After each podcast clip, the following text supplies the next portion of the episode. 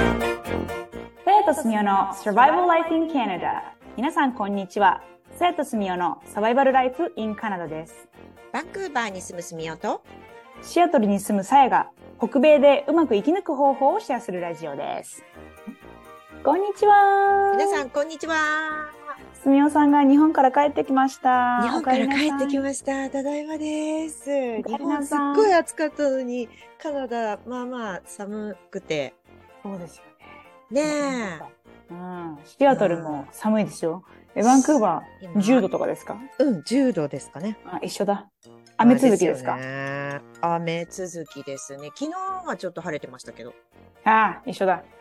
今日は、ね、シアトル晴れてるんですけど、うんうん先週あれ違う、今週か。今週の、えっ、と、日曜日、デイライトセービングスっていうのが終わって、あそうですようん。なんかね、に日本にはないけど、アメリカとカナダ、どこ、どこであるんでしょうね。 どこの国であるのかもわからないんですけど。うん、あの北米はやめるやめると言ってまだやめないのでありますがそう。他はないなはいかず私の知る限り UK とか、はまなあ、いかヨーロッパ全般ぐらいしかわかんないですけどないですね。あそう。これで、その日本との時差が、まあ、シアトル、バンクーバーあたり16時間だったんですけど、1時間伸びて17時間になりまして、なんでかっていうと、こっちって朝が暗いんですよね。これ10月ぐらいになってくると、あの、皆さん朝をスタートさせるのに暗い時間、スタートさせるっていうのがあって、うんそれを1時間、こう、前にだっけん後ろにしようっていうのが、デイライトセービングスタイムが終わるっていう、ちょっとわかりにくいな。だから、今までは6時に、あの、めっちゃ、め6時に起きてたらめっちゃ暗かったのが、うんなんか、本当は6時なんだけど、デイライトセービングスが終わったことによって、7時になって、うんうんうんうんわかりにくいかな。まあ、1時間ずれるんですよね。そうですそうです。 で私もそして今嘘をついた今ちょっとググったらちゃんといああれですけど UK とかもありますねデイライトセービングあるんだ。いやー、私が無知なのがバレてしまった。うんうん、いや本当私もちゃんと調べてないなぜなぜならば一緒に1時間動いてるから気にならないんですよね、あ、そっかそっか。 3月にあったりするのかへー。な、うんでもね、朝が1時間、その、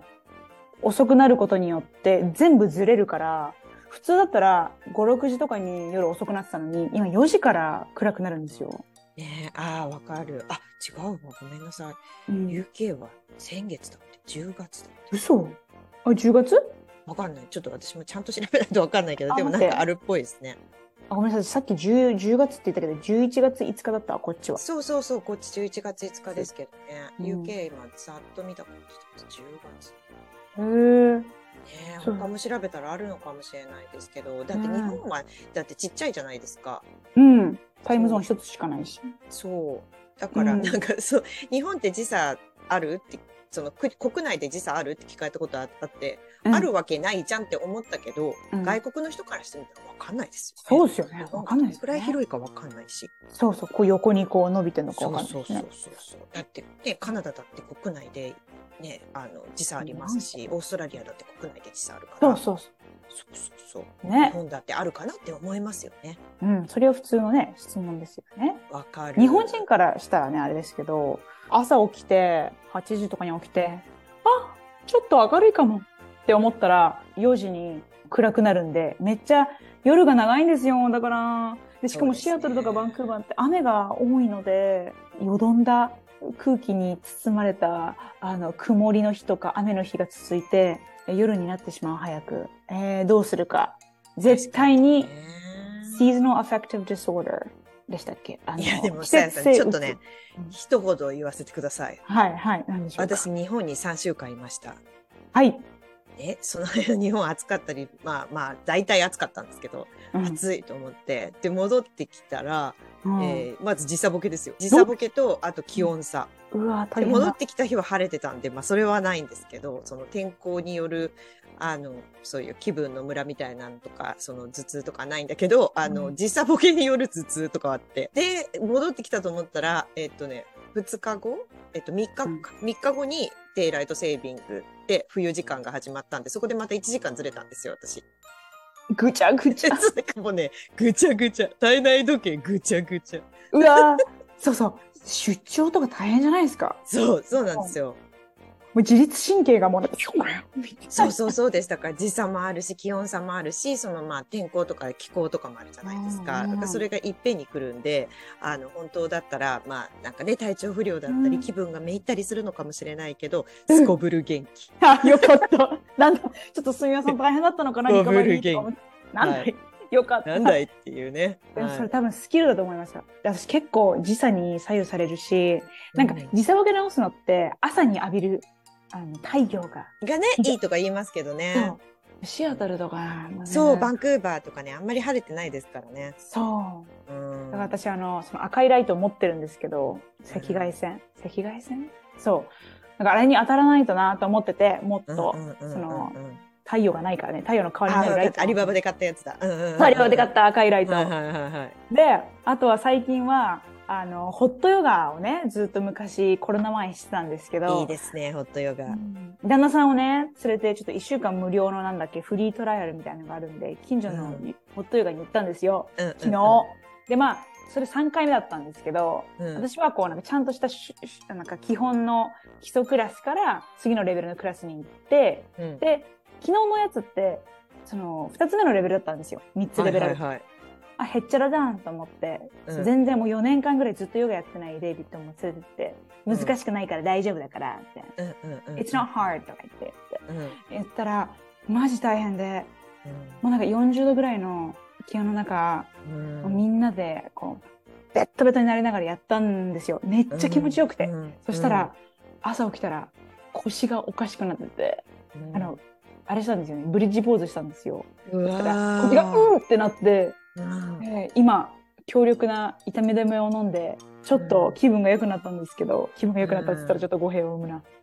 あの痛みが軽減されたんですけどうんあのー今日ずっとゾンビみたいでしたっていう話。あーねえホットヨガ、私も大好きですし日本でもねホットヨガ多分人気だと思うんでやってる方も多いと思いますけどなんかただなんか暑いところでストレッチしますみたいなそんな生優しいもんじゃないんですよね。 もう激しいすっごいカーディオだから、まあ、あのストレッチだけみたいなクラスもあるしどんどんハードなのやろうとするともうほぼ筋トレをものすごい熱いサウナの中でやるみたいなイメージですよね。本当それでしかもなんかこうみんなでやってるからちょっと無理しちゃったりするんですよね。ああわかります。これもできるかなみたいな。うん、でみんながやってるから途中で休むのもなみたいになっちゃうんですよね。そうそうそうそう。だかうらん、それ先がよ生優しいから休んでいいよとは言いますよね。一人でみんながこうやってねいろいろやってんのに、自分だけこうやってなんかチャイルドポーズだっけ子供のうんそうなです。はいやるはわけがいかないんですよ。い。 あの伏せみたいなポーズね。そうですね。だからちょっと調子乗ってうんでもやっぱりこうね気温も下がってきたしうん紅葉もね、あるしもう木木がねこう葉をうん散らして、あ冬に移行するんだなみたいなこう移り変わる季節の流れでやっぱりこう体を温かくね代謝を良くさせなきゃいけないなと思ってやってたらこれですよ。いやー、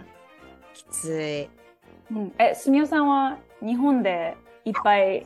歩いたりとかしました私は日本ではずっとその仕事で歩いてたんですけど、戻ってきてから突然やめたらいけないと思って、週末にあの、コミュニティセンターのプール行きましたよ。おえすごいいいな、ぁそんななんかすごい泳いだりとかは私できないので、ただ水に浸かってるだけなんですけど、うんでも水中で歩くだけでもだいぶいいですよね。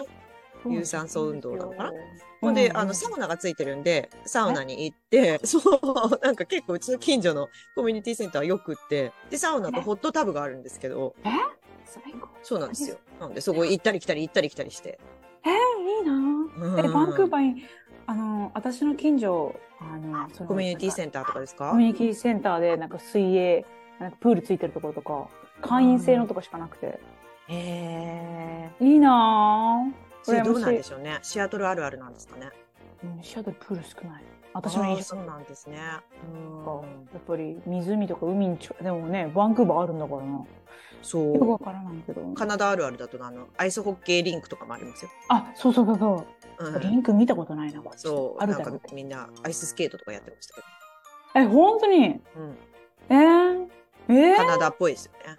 カナダっぽい。うんえーじゃあ、あの、すみおさん、これからまた、あの、健康に向かって頑張っていきましょええでそうですね。そう、寒くな本るね当なんか、う。あの、あんまりね、バンクーバーとかシアトルの悪いこと言いたくないですけど、冬になると本当に雨が多いので、そうね、自分で頑張って体動かしに行かないと、ちょっとお散歩とかっていうの億劫なんですよね。そうなんですよで。西海岸の人は傘をささないっていうのを知っておいてください。ああ、そうですね。みんなフードでなんとかなると思ってますからね。レイン、レインコーそそして結構バーッとか降ってきて、いやい や、あーこれは傘だろっていう時ありますけどね。ねはーえい。健康に冬を迎えましょう。はーい、しましょう。はい。というわけで、今回も最後までお付き合いいただきありがとうございます。さやとすみおのサバイバルライフ in カナダ。法廷通訳と私立高校専門留学エージェントのさやと。学校スタッフのすみおがお送りしました。お便りやお問い合わせ先は概要欄をご覧ください。また次回お会いしましょう。バイバイ。イ。